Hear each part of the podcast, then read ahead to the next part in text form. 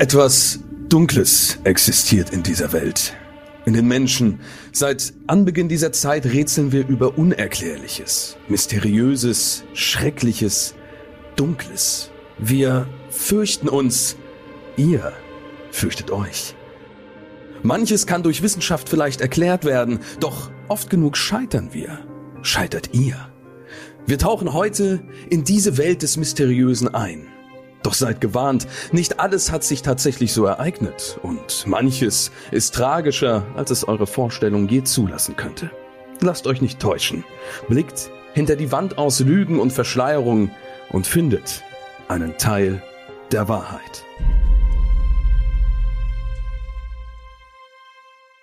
Herzlich willkommen zu einer weiteren Folge Mystery Crimes. Hier auf FIO immer am Montag entführen wir euch in die unheimlichsten, unglaublichsten, aber manchmal leider doch wahren Ecken von allerlei verschiedenen Kriminalfällen oder sonstigen Begebenheiten, die so auf dieser doch eigentlich wunderschönen Erde passieren, damit ich nicht ganz so dramatisch reinstarte. Aber voller dramatischer Freude darf ich neue Gäste verkünden, die uns für diese und äh, ja möglicherweise auch ein, zwei weitere Folgen noch begleiten werden. Und zwar ist das die schwarze Akte, bestehend aus Anne und Christopher. Und ihr könntet mir heute so ein bisschen den Rang, sag ich mal, als äh, Profi ablaufen, was solche mysteriösen Sachen angeht. Ihr könnt ja mal kurz erzählen, was ihr in eurer schwarzen Akte, in eurem Podcast äh, so treibt, wer ihr seid, was ihr macht. Einfach mal ein kurzer Schnack. Ja, dürfen wir jetzt Hallo sagen? Hi.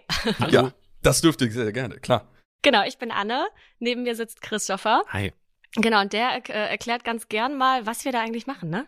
Die ganze Zeit. Also wir sind ein True Crime Podcast. Das heißt, bei uns gibt es nicht wie jetzt hier ein vielleicht könnte es passiert sein oder nicht, sondern alles, was bei uns erzählt wird, ist tatsächlich so geschehen. Es sind ähm, Verbrechen mhm.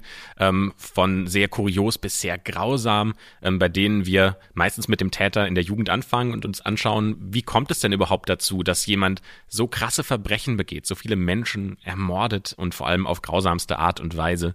Und ähm, manchmal sind die Fälle tatsächlich ungeklärt, das ist vielleicht unser vielleicht.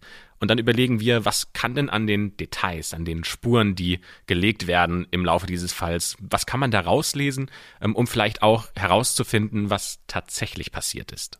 Da seid ihr aber dann eigentlich, also natürlich haben wir Fälle, die so gar nicht so passiert sind und komplett ausgedacht sind, aber wir haben natürlich auch häufig Geschichten, wo die Wahrheit so ein bisschen in der Mitte liegt und wo es dann gerade an diesen Details hapert. Also ich könnte mir vorstellen, dass ihr so ein bisschen einen gewissen Vorteil dadurch haben könntet, dass ihr euch jetzt schon eine Weile lang auf genau solche Details fokussiert und die auseinandernehmt. Ihr macht, glaube ich, äh, auch zwei Fälle pro Folge. Ja, so haben wir angefangen von so einer Weile. Angefangen. Genau, mittlerweile Aha. konzentrieren wir uns eigentlich nur auf einen Fall, weil wir mhm. gemerkt mhm. haben, dass wir die Zeit brauchen. Ne? Also, dass ein Fall eben doch nicht in einer halben Stunde erklärt ist und dass wir dafür schon eine gute Stunde brauchen.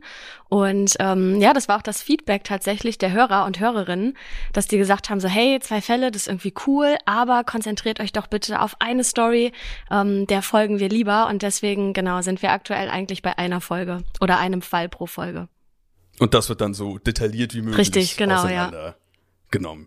Wollt ihr vielleicht noch kurz ein, zwei Sätze zu euch selbst als Person, damit wir noch so ein bisschen ein kleines Bild äh, davon bekommen? Und dann würde ich sagen, steigen wir fast schon in den ersten Fall rein. Mir wurde gerade schon schändlicherweise wurde bemerkt, dass ich beiden Personen wohl schon mal in der Vergangenheit über den Weg gelaufen bin, allem voran der Anne, äh, weil wir quasi so ein bisschen bei einer Firma mal Überschneidungspunkte hatten vor ein paar Jährchen. Ja, genau. Es gibt eine Vergangenheit zwischen uns, eine es gibt eine Vergangenheit. Ja, genau. Ähm, Christopher und ich, wir kommen beide aus dem Influencer Influencer Marketing Management. Da haben wir ganz viele Jahre lang gearbeitet und ähm, genau mit dir als YouTuber hatten wir da eben auch viele Überschneidungspunkte in der Vergangenheit. Und ich, abgehobener YouTuber, habe mich gerade hinter dem Mikrofon versteckt, habe ich dich äh, leider nicht direkt erkannt. Genau, so war das. Wir schauen mal, ob das in unserem ersten Fall heute genauso dramatisch weitergeht. Ich erkläre noch mal kurz das Konzept für all diejenigen, die vielleicht das erste Mal dabei sind oder es zwischendurch vergessen haben, was ich natürlich nicht hoffe. Wir nehmen uns heute drei Fälle zur Brust und natürlich auch äh, für euch. Das heißt eine große Anzahl. Wir werden nicht ganz so viel auf einzelne Details eingehen können, aber wir haben natürlich welche da und überlegen uns, sind diese Fälle, die jeweils erzählt werden, wahr oder nicht wahr. Das heißt, jeweils eine Person erzählt einen Fall, die anderen beiden rätseln gemeinsam mit den Zuhörern und Zuhörerinnen herum. Ist das denn jetzt hier wirklich wahr? Ist das so passiert oder ist das geflunkert? Klingt das gut für euch zwei?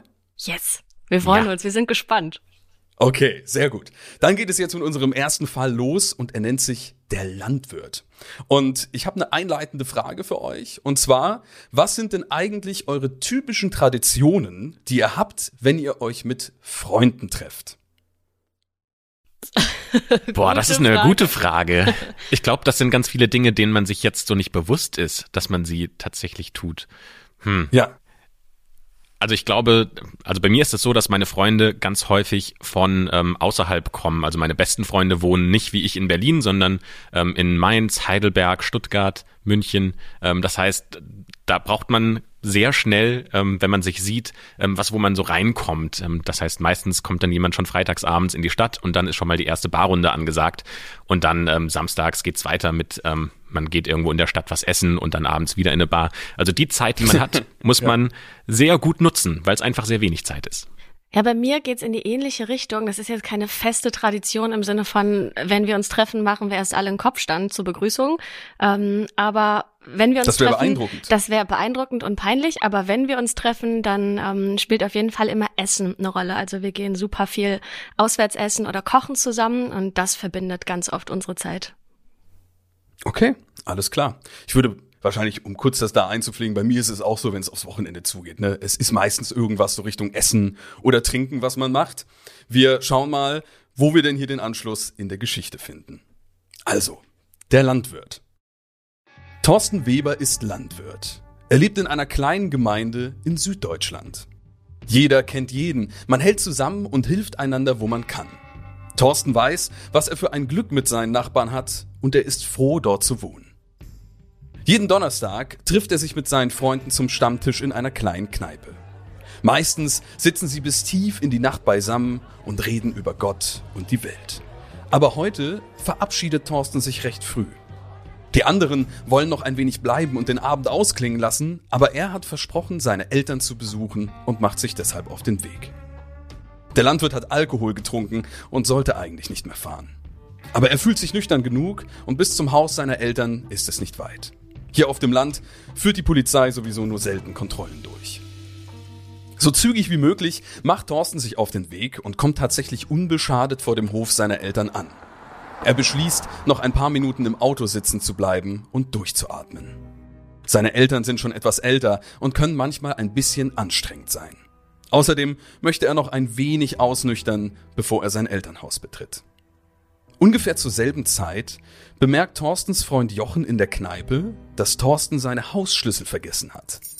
Da das Elternhaus seines Freundes auf dem Weg liegt, beschließt er dort vorbeizuschauen und ihm den Schlüssel zu bringen. Er nimmt sich ein Taxi und macht sich auf den Weg. Am Hof angekommen, steht Thorstens Auto in der Einfahrt. Jochen fällt auf, dass die Türen und die Fenster offen stehen. Er findet es merkwürdig, dass sein Freund das Auto einfach so stehen lässt und geht hin, um nachzusehen. Am Auto angekommen wird die Sache noch seltsamer. Thorsten hat offenbar sogar den Autoschlüssel stecken lassen. Jochen denkt zuerst, sein Freund wäre vielleicht doch betrunkener gewesen, als er angenommen hat. Er nimmt den Schlüssel sicherheitshalber an sich und schließt das Auto ab. Dann geht er zum Haus und klingelt. Als Thorstens Mutter schon im Morgenmantel die Türe öffnet und den Freund ihres Sohnes dort vorfindet, ist sie verwirrt. Jochen erklärt ihr, dass er Thorstens Hausschlüssel vorbeibringen wolle, aber sie behauptet, dass Thorsten nicht im Haus ist. Die Eltern sind verwirrt. Thorsten sei überhaupt nie dort angekommen. Er habe seinen Besuch zwar angekündigt, sei aber nicht erschienen. Das Auto vor der Tür ist ihnen nicht aufgefallen. Sie hatten angenommen, dass ihr Sohn noch in der Kneipe sitze und die Zeit vergessen habe. Jochen ist sofort klar, dass hier etwas nicht stimmen kann. So ein Verhalten ist höchst untypisch für den sonst so zuverlässigen Thorsten. Zusammen mit Thorstens Eltern sucht er die Umgebung ab. Sie rufen nach ihm, leuchten das Gebüsch ab, versuchen natürlich hunderte Male ihn anzurufen, aber Thorsten ist verschwunden. Schlussendlich informieren sie die Polizei. Jochen macht sich schreckliche Vorwürfe und erzählt alles. Von dem vergessenen Schlüssel, dem offenstehenden Auto und sogar, dass Thorsten angetrunken war, als er nach Hause gefahren ist. Zuerst glaubt die Polizei an einen Betrunkenen, der sich verlaufen hat. Oder etwas in dieser Art. Man ist nicht ernsthaft besorgt.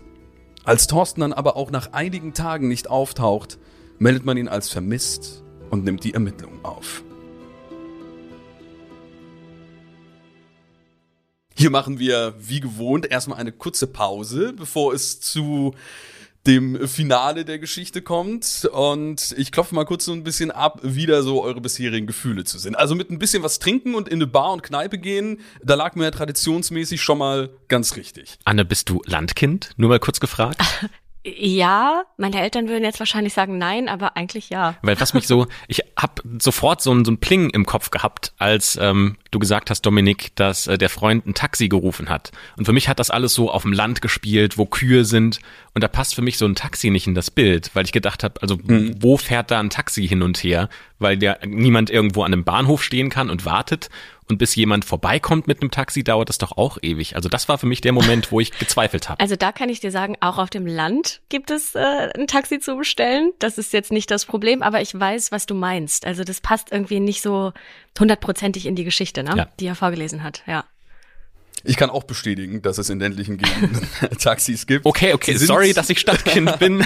Nein, bin ich auch nicht, aber nicht so ländlich. Sie sind, äh, also es ist dann, glaube ich, häufig so ein äh, Taxiunternehmen, was dann so eher ein bisschen städteübergreifend agiert und das braucht wahrscheinlich auch ein bisschen länger, wenn man das anruft, aber es gibt auch äh, Taxen auf, auf dem Land. Genau. Soweit sind wir, sind wir okay. dann zum Glück doch. Ich habe schon eine Vermutung, aber ich bin ja? äh, gespannt, wie es weitergeht, ja. Dann schauen wir mal. Also zurück zu unserem Thorsten. Thorsten wird erst zehn Monate später gefunden. Tot. Seine Leiche wird in einem nahegelegenen Waldgebiet entdeckt. Die Polizei ist sich sicher, hierbei handelt es sich um einen Mord. Das ganze Dorf ist schockiert. Man steht sich hier so nahe. Alle haben den hilfsbereiten jungen Mann gemocht. Er hatte keine Feinde. Wer würde so etwas tun? Was ist in dieser Nacht passiert? Wieso er den Autoschlüssel stecken ließ und die Türen des Wagens offen standen, wer Thorsten ermordet hat und wieso er nie bei seinen Eltern ankam, bleibt bis jetzt ein ungeklärtes Rätsel. Das ist das Ende unserer Geschichte erstmal. Hm. Und jetzt äh, müsst ihr aus diesen Puzzleteilen entweder die Wahrheit oder die Lüge zusammenpuzzeln. Okay. Ich bin gespannt, was, äh, was ihr davon haltet. Also mein erster Gedanke war, dass er vielleicht ja Einsicht gewonnen hat und sich dachte, ja, mein Schlüssel ist nicht dabei, klingeln möchte er nicht, er möchte seine Eltern nicht wecken. Er macht sich jetzt ähm, auf den Rückweg zu Fuß, ne? Weil wenn man ein bisschen angetrunken ist, dann kann man Dinge vielleicht auch nicht mehr so hm. richtig einschätzen. Aber vielleicht ist er eben ähm, zum Schluss gekommen, hey, nochmal zurückfahren wäre jetzt nicht so schlau. Ähm, und äh, dass, dass er dabei irgendwie ne, vom Weg abgekommen ist im wahrsten Sinne. Das war mein erster Gedanke bis du gesagt hast, dass er zehn Monate später tot gefunden wurde. Ähm, was ich mich gefragt habe, wenn da, wenn da tatsächlich ein Mörder im Spiel ist, ne? was könnte das Motiv gewesen sein? Oder ne, wa warum sollte ihn jemand angreifen? Denn Wertgegenstände wurden ja wahrscheinlich nicht entwendet. Ne? Das Auto stand da ja noch. Und das wäre wahrscheinlich so das Erste doch, was du dann klauen würdest, oder? Also ansonsten hatte der ja nichts dabei, was wertvoll gewesen sein könnte. Vor allem, wenn sogar der Schlüssel im Auto steht. Richtig, also, genau. Hätte man ja sogar die ganze Karre einfach abziehen können. Aber vielleicht war auch gerade das der Gedanke von einem Mörder, weil der sagt, weil das so offensichtlich ist, nehme ich nur das mit, was ein bisschen Wert hat, aber was niemand direkt finden kann. Also wenn das Auto vor meiner Tür zu Hause steht, dann ist ja schon mal klar, wo man suchen muss. Ja, das auf jeden Fall. Ähm, der Gedanke, der mir kam, und das ist jetzt vielleicht ein bisschen klischeehaft, aber äh, ich musste irgendwie an eine ähm, Betrugsstory denken im Sinne von ähm, Liebe. Also, ne, dass wahrscheinlich oder vielleicht ein eifersüchtiger äh, ja, Mitstreiter äh, ihm ja eins zu doll über die Rübe gezogen hat ähm, und dabei gemerkt hat, scheiße, ja ein bisschen, darf ich das überhaupt sagen? Scheiße, darfst du sagen. Okay. Ja. Ist in Ordnung. okay, ähm, genau, wir sind ja hier nicht beim öffentlich-rechtlichen, ne? Aber ähm, das war ja vielleicht auch ein Gedanke, dass eine Frau ähm, ja im Spiel war, ne? Dann haben die sich irgendwie in der Kneipe ein bisschen ähm, einen in den Tee gekippt und äh, vielleicht ist da ein bisschen was eskaliert, ähm, endete in einer Schlägerei, die ja nicht so ausging, wie sich das der Schläger vielleicht gedacht hat. Anne, du spinnst hier ja eine halbe Netflix-Serie Du, also, das ist, ist ja das, was wir auch im Podcast äh, bei uns tun. Deswegen, äh, wir denken hier in alle Richtungen. Ja, ich merke, ihr geht, also ich habe ja inzwischen auch so ein paar Vergleiche. Also ihr äh, baut euch wirklich von Detail in äh, ein weiteres Detail hinein. Trotzdem muss ich euch dazu zwingen, eine Aussage zu treffen, okay. ob ihr sagen würdet, und ihr dürft dann natürlich auch, wenn ihr ein gemeinsamer Podcast seid, unterschiedliche Aussagen treffen. Das ist gar keine Frage. In welcher Jahreszeit spielt das nochmal? Hast du da was gesagt gehabt? Wir haben, ich glaube, keine Jahreszeit in der Geschichte verfügbar. Nein. Ach, du meinst, da kann ich euch leider keine Informationen. Ich gehe das Ganze pragmatischer an, weil ich nämlich sage, wenn das tatsächlich jetzt ein Unglück war und eine wahre Geschichte, könnte es doch sein, dass es Winter war. Mhm. Und wenn es Winter ist und er ist angetrunken und er trifft eine dumme Entscheidung und geht in den Wald, weil er sagt, äh, ich muss ausnüchtern und schläft vielleicht irgendwo ein und erfriert. Das ja. ist die pragmatischste Lösung, die mir jetzt in den Kopf kommt. Die du auch schon mal präsentiert hast, weil wir hatten mal einen Fall, der war ähnlich und der äh, konnte nicht gelöst werden. Da hast du das Gleiche vermutet. Ähm, aber ich glaube, Kedos möchte eine Antwort. Ich sage, mhm. der Fall ist wahr. Okay, Anne sagt, der Fall ist wahr. Christopher? Ich bleib dabei, dass ähm, das mit dem Taxi mich immer noch irritiert und äh, ich glaube nicht, ähm, dass diese Geschichte so stimmt. Oh, schön, dass wir Spannend. zwei unterschiedliche Ansagen haben. Ich löse mal auf und äh, ich darf quasi, wenn wir hier nach Punkten sprechen würden, äh, Anne ihren ersten äh, Punkt zugute schreiben, yes. denn dieser Fall ist wahr. Im März 2012 verschwand in der Nähe von Aachen der 42-jährige Landwirt Michael Hubert Bonny. Im Januar 2013 wurde seine Leiche gefunden. Er hatte am Tag seines Verschwindens noch einen Freund besucht und war dann nach Hause gefahren. Angetrunken war er dabei allerdings nicht, das haben wir erfunden.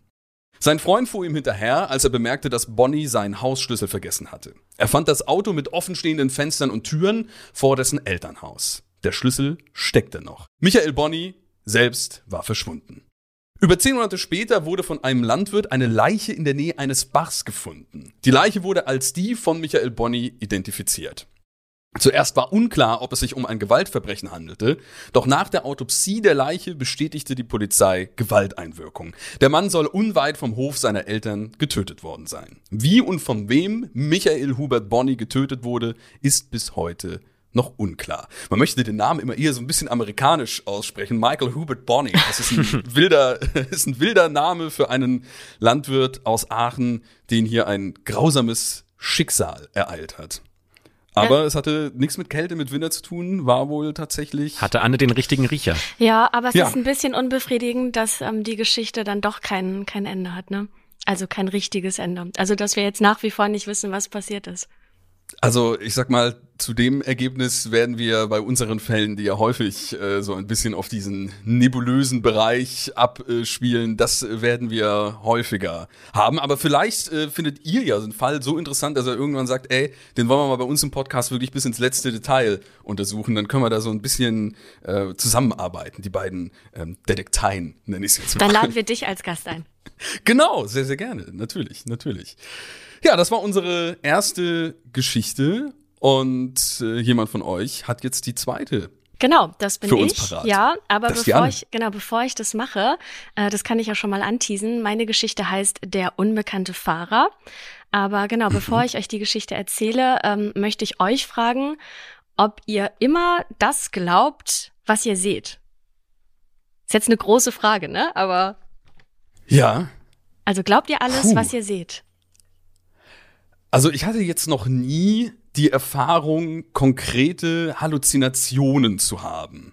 Das wäre ja so das Eheste, wo man sagen würde, wenn man da mal irgendwie eine Erfahrung hatte, und da was für Umständen auch immer, dass man dann sagen würde, okay, ich habe schon mal was gesehen, was effektiv nicht da war, deswegen kann ich meinen Augen nicht immer trauen. Ich glaube, wir alle kennen das, dass man mal aus dem Augenwinkel irgendwie einen Schatten oder irgendwas wahrnimmt, gerade wenn es irgendwie ein bisschen dunkler ist und sich irgendwie umdreht und sich denkt, ach, hatte irgendwie das Gefühl, da wäre etwas gewesen oder stand etwas und dann ist es aber auch nicht so. Das heißt, das ist das eheste, wo ich sagen würde, dass man aus dem Augenwinkel mal nicht immer zu 100% den Augen trauen kann.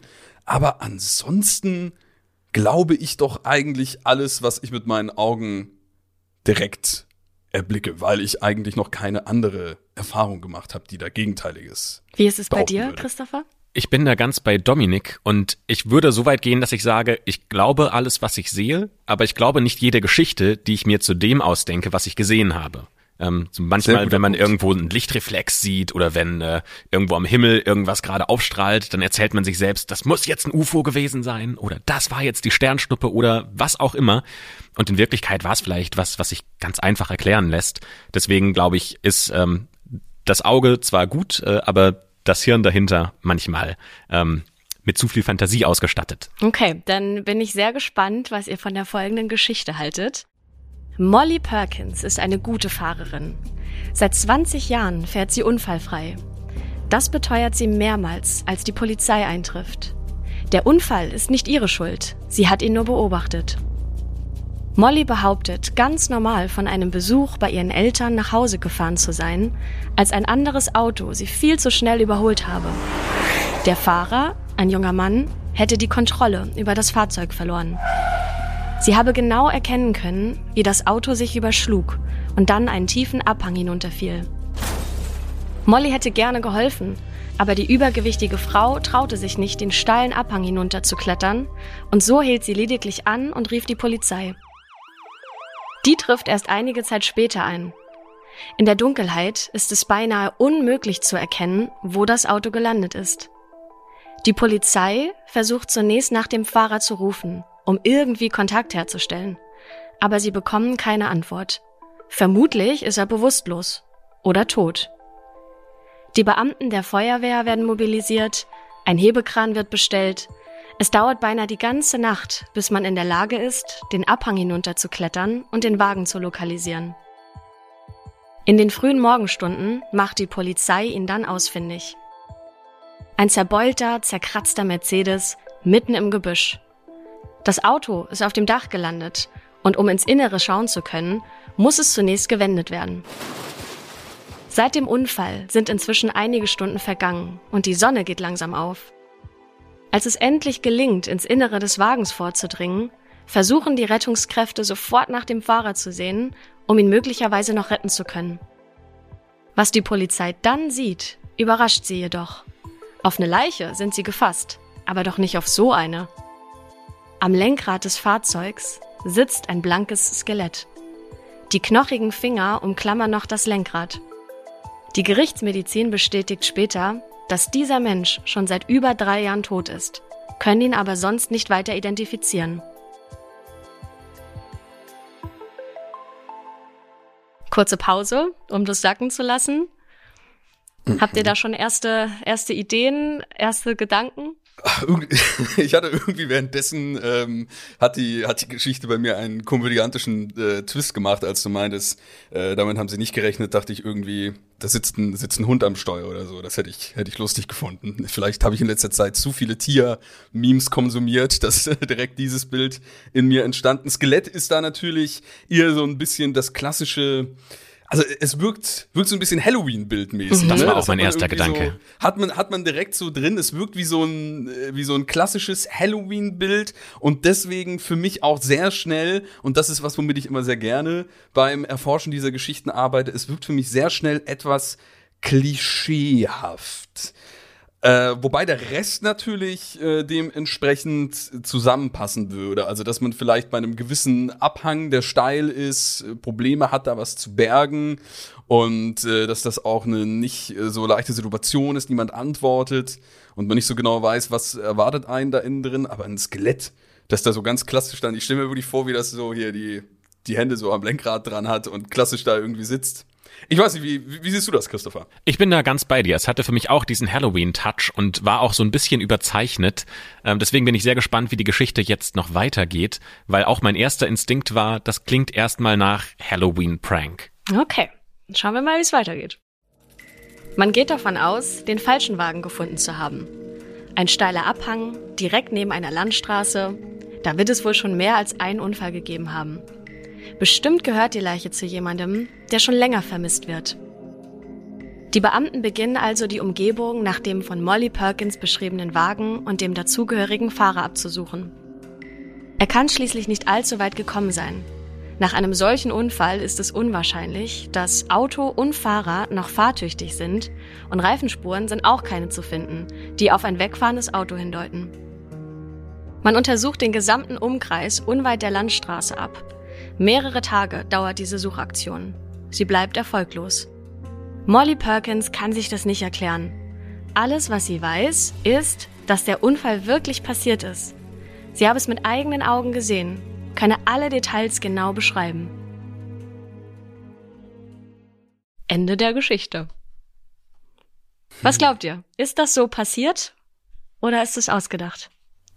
Es beißt sich für mich an einer Stelle oder eine Stelle ist so ein bisschen die Krux der Geschichte. Welche? Und zwar, also die Geschichte ist so ausgeführt und das ist so ein bisschen so die, die Nummer, die wir nicht wissen, was, was für ein Wagen hätte denn äh, die Molly hieß sie ja, glaube ich. Ne? Genau, ja. Ähm, äh, was, was für einen hätte sie umschrieben? Also es scheint ja nicht, also hat sie das dann bestätigt, dass, dass der Wagen nicht ist, der da gefunden wurde? Weil das ist natürlich voll in der Möglichkeit, dass da einfach schon die ganze Zeit so ein Mercedes rumlag mit so einem Skelett drin und das einfach ewig nicht entdeckt wurde.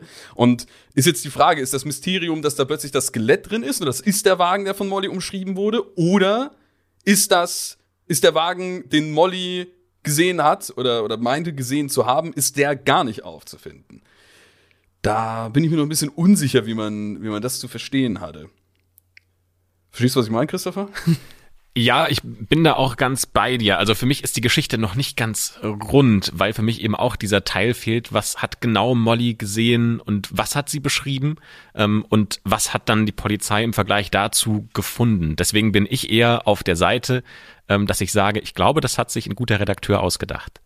Okay. Ich würde mich dem ohne weiteres Federlesen direkt anschließen und würde auch einfach sagen, das ist ausgedacht, aber gleich weil ich kenne natürlich auch unser Team da hinten dran, dass dann häufig vielleicht nochmal so ein kleiner Twist da ist, könnte ich mir vorstellen, dass eben etwas in die Richtung passiert ist, dass in irgendwo in so einem Graben oder so ein Kram halt äh, so ein klassisches Skelett äh, gefunden wurde, weil einfach der Wagen da schon seit anno dazu mal lag. Das könnte ich mir vorstellen. Okay. Aber die Geschichte an sich ist äh, so nicht passiert.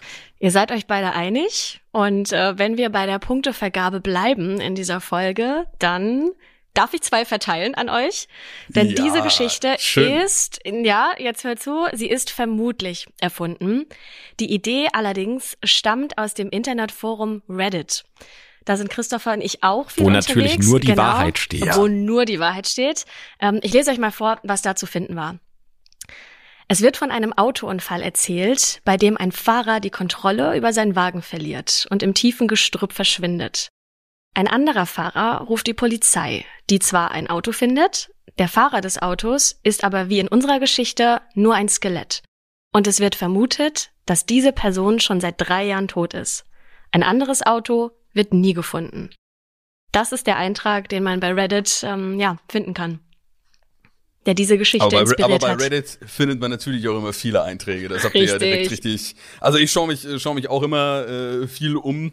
Das ist ein, ist ein schöner Platz für allerlei Geschichten, aber auch, ein, auch ein schöner Platz für sehr kreative Menschen, die sich äh, sehr gerne in alle möglichen Richtungen ausleben. Aber hat ja dann fast so ein bisschen gepasst, dass es möglicherweise so passiert sein könnte, aber oder dass es einen, einen ähnlichen Fall gab, ist gut vorstellbar. Ist jetzt nicht so komplett außerhalb des Rahmens des Glaubbaren, aber äh, dass es jetzt keine konkreten Belege dafür gibt. Sehr autodominiert bisher Stimmt, die ja. äh, heutige Folge und auch beide Male irgendwie so ein bisschen mit irgendwo hinfahren und dann äh, verschwindet die jeweilige äh, Person. Äh, schauen wir mal, ob Christopher uns da ein wenig Autofreizeit bieten kann. Ich glaube, damit kann ich heute nicht dienen, ähm, aber so. zumindest wird das Auto ähm, nur eine untergeordnete Rolle spielen. Okay. Ähm, eine übergeordnete Rolle spielt ein Geschenk. Wie sieht's denn bei euch aus? Habt ihr so Geschenke, von denen ihr sagt, da habt ihr euch so richtig drüber gefreut? Oder da freut ihr euch, wenn euch das mal endlich jemand schenken würde? Mir fällt direkt was ein. Ähm, das habe ich Weihnachten 2009 bekommen. Und zwar Tickets für das König der Löwen Musical in Hamburg. Und ich habe mich so gefreut, dass ich das bekommen habe von meinen Großeltern, dass ich richtig geheult habe. Das ist so die Geschichte, an die ich da sofort denken musste. Wie sieht's bei dir aus, Dominik? Ja, also ich freue mich eigentlich grundsätzlich immer über Geschenke. Also egal, ob die jetzt, ich, ich bin da gar nicht immer in so einer beurteilenden Situation drin. Also natürlich hat man Geschenke, die so voll ins Schwarze treffen, aber auch wenn so, äh, also ich freue mich einfach grundsätzlich darüber. Ist ja immer was Schönes, wenn sich jemand äh, Gedanken macht und nehmen eigentlich immer fast alles mit einem weinenden und lachenden Auge an, egal in welche Richtung es geht. So die Geschenke, über die man sich äh, auf die komplette Lebzeit bezogen am meisten gefreut hat, da kommen mir echt eher so dann so die äh, Weihnachten und Geburtstage in äh, Kindheitstagen so in den Kopf, so wenn es mal die den ersten Gameboy oder die erste Konsole unterm Weihnachtsbaum lag. Da weiß ich schon, dass das eine Euphorie war, äh, die schwer nochmal zu reproduzieren ist. Und äh, das das war schon, das war schon was ganz äh, Besonderes, als äh, die äh, ganze Zeit noch neu war. Natürlich auch, wenn man sehr Videospiel interessiert ist. Also sind es bei euch beiden eher die emotionalen Momente als die großen Sachgeschenke, ja, die schon. den großen Ja. Wert für euch haben. Schauen wir mal, wie es in der Geschichte sein wird, die ich euch jetzt vorlesen werde. Als Nadja das Paket vor ihrer Haustür findet, versteht sie die Welt nicht mehr. Zuerst liest sie den beigelegten Brief und wundert sich kurz, wer dieser Erwin ist. Dann sieht sie den Inhalt und wird blass vor Schreck. Das Paket enthält 10.000 Euro, einen Autoschlüssel und Autopapiere. In dem Brief steht nur, das ist für dich. Liebe Grüße, Erwin. Nadja kennt nur einen Erwin. Und warum der ihr gerade 10.000 Euro schenken sollte, ist ihr ein Rätsel. Die beiden haben sich seit Nadjas 20. Geburtstag nicht mehr gesehen und der ist auch schon zwei Jahre her. Aus Ratlosigkeit ruft sie ihre Mutter an, die ihr aufträgt, die Polizei zu rufen. Ermittlungen ergeben, dass es sich tatsächlich um ein Paket von Nadjas Schulfreund Erwin handelt. Vor zwei Jahren ist Erwin mit seiner Familie von Aachen nach Düsseldorf gezogen und seitdem haben die beiden keinen Kontakt mehr. Auch davor waren sie keine engen Freunde. Sie kannten sich aus der Schule und sie hatten sich ein paar Mal getroffen. Die Polizei kontaktiert Erwins Familie, die bestätigt, Erwin habe am Morgen das Haus verlassen, um zur Uni zu gehen. Seitdem wurde er nicht mehr gesehen. Auf Anrufe reagiert er nicht. Durch Nachforschungen entdeckt die Polizei, dass der 22-Jährige seinen Nebenjob gekündigt und erst am Vortag seine beiden Konten geräumt hat. Erwins Familie kann sich dieses Verhalten nicht erklären. Er sei die letzten Wochen über ganz normal gewesen, habe sich nicht auffällig benommen und auch sonst sei nichts vorgefallen. Allgemein sei Erwin immer ein sehr ruhiger, hilfsbereiter Junge gewesen, der nie irgendwelche Schwierigkeiten gemacht hat. Erwin wird als vermisst gemeldet. Seine Familie, Freunde und sogar die ehrenamtliche Hundestaffel beginnen nach ihm zu suchen.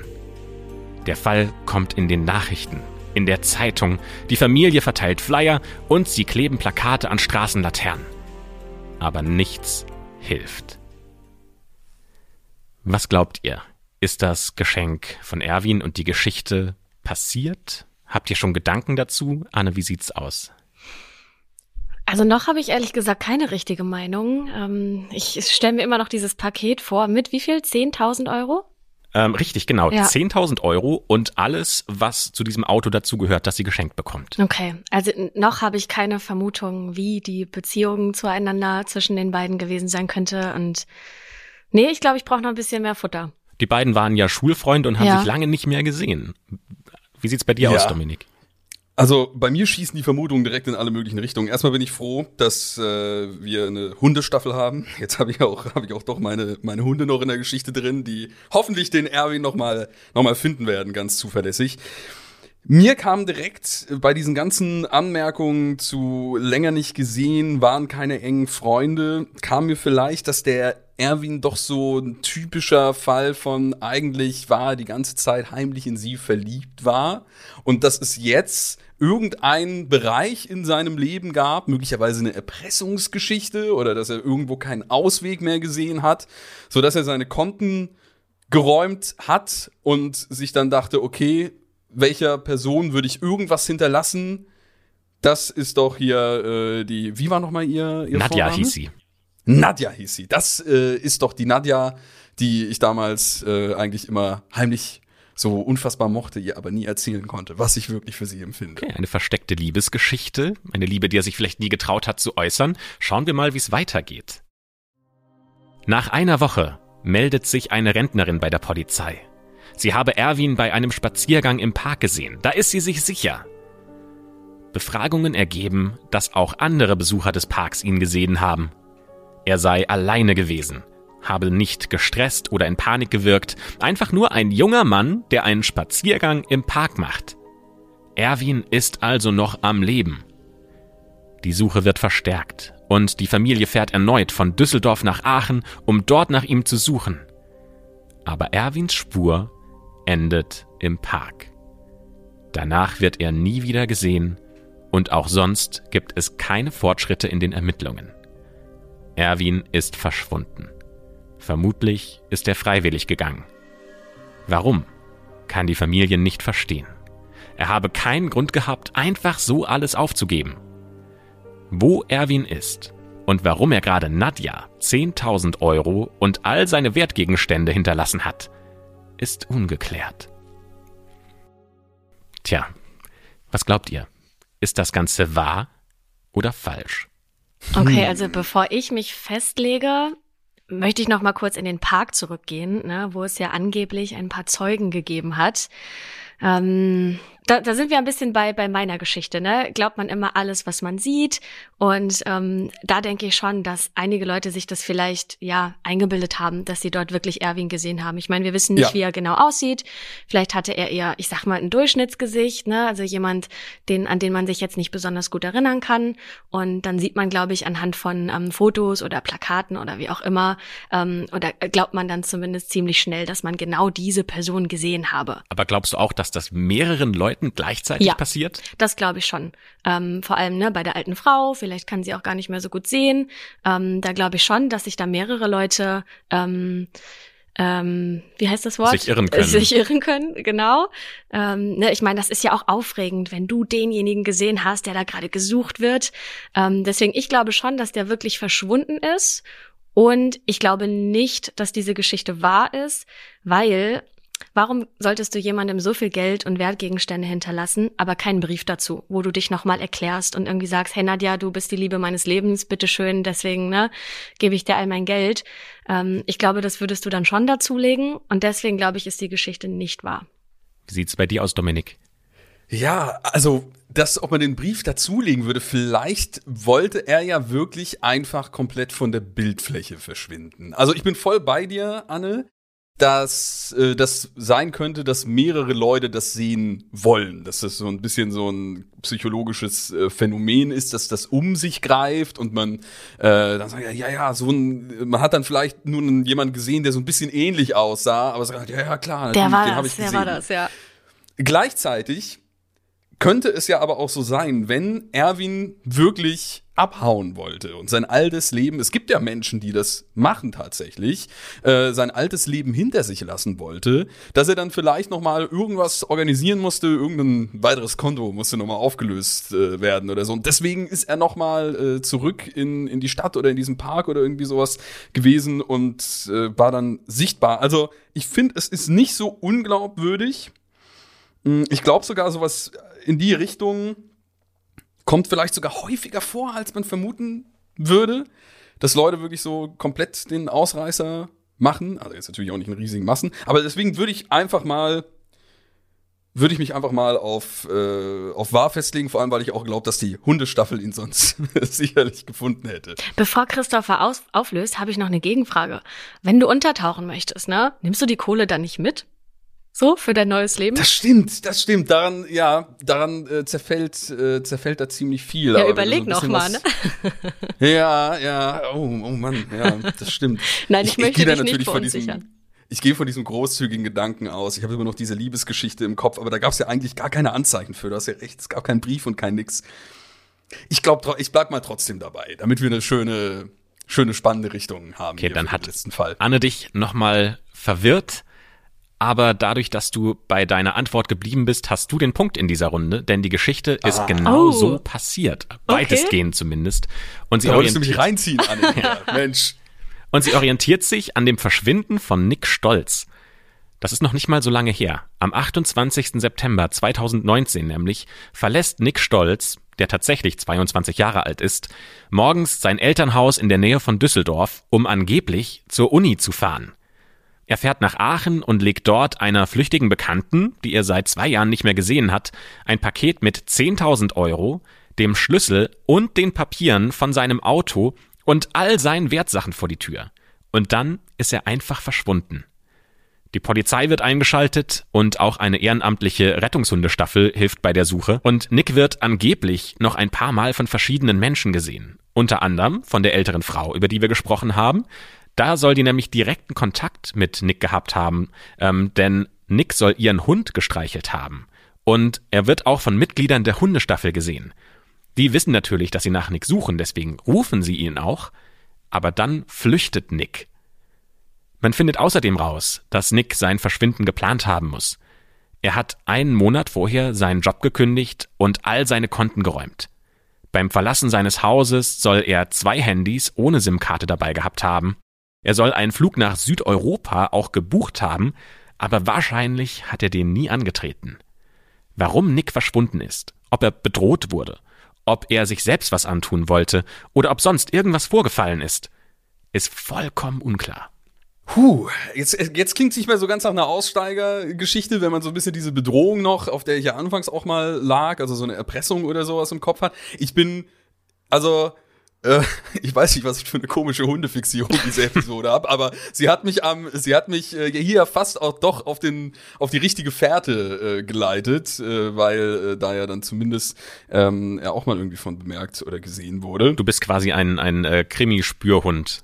Genau, genau. Ey, das wäre ja eigentlich auch irgendwie so für die, für die weiteren Folgen mal so einen Kommissar Rex irgendwie mit dabei zu haben, der einfach nur zwischendurch ein bisschen reinbellt, wäre vielleicht auch mal eine ganz kreative Art und Weise.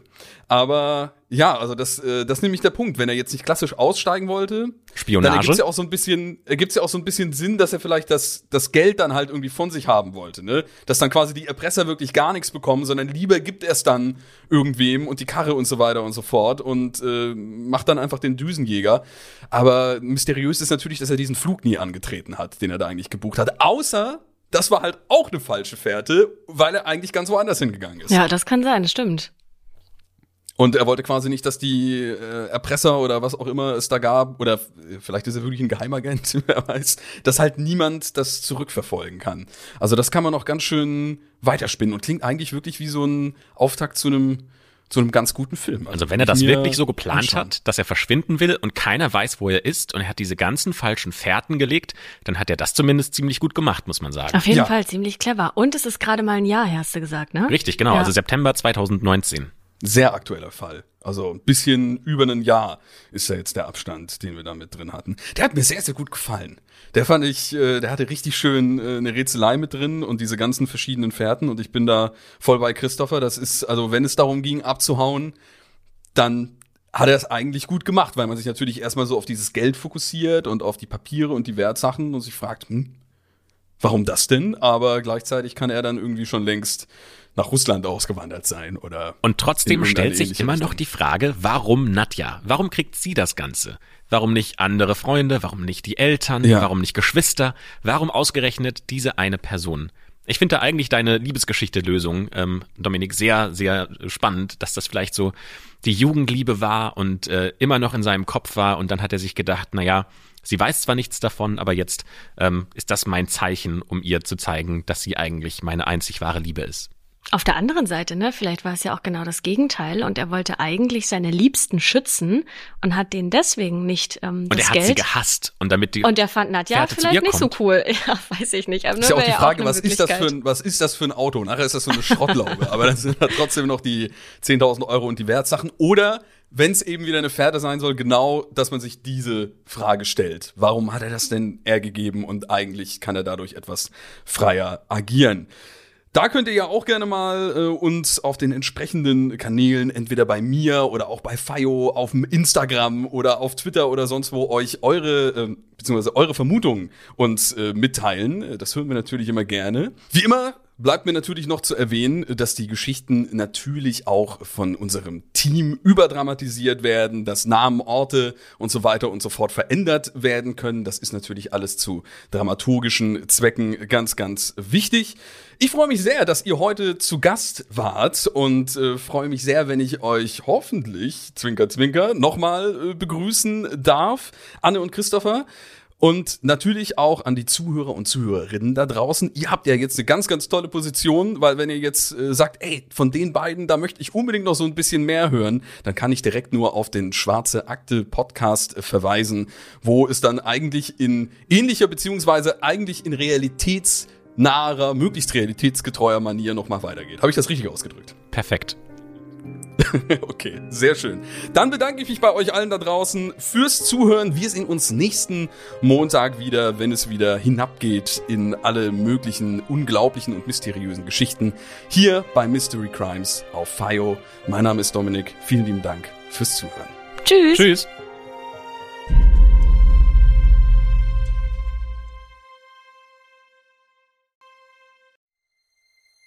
Du möchtest noch mehr Stories of Crime hören? Dann hör doch mal in die zahlreichen anderen Fiction-Crime-Geschichten in unserem Kanal rein.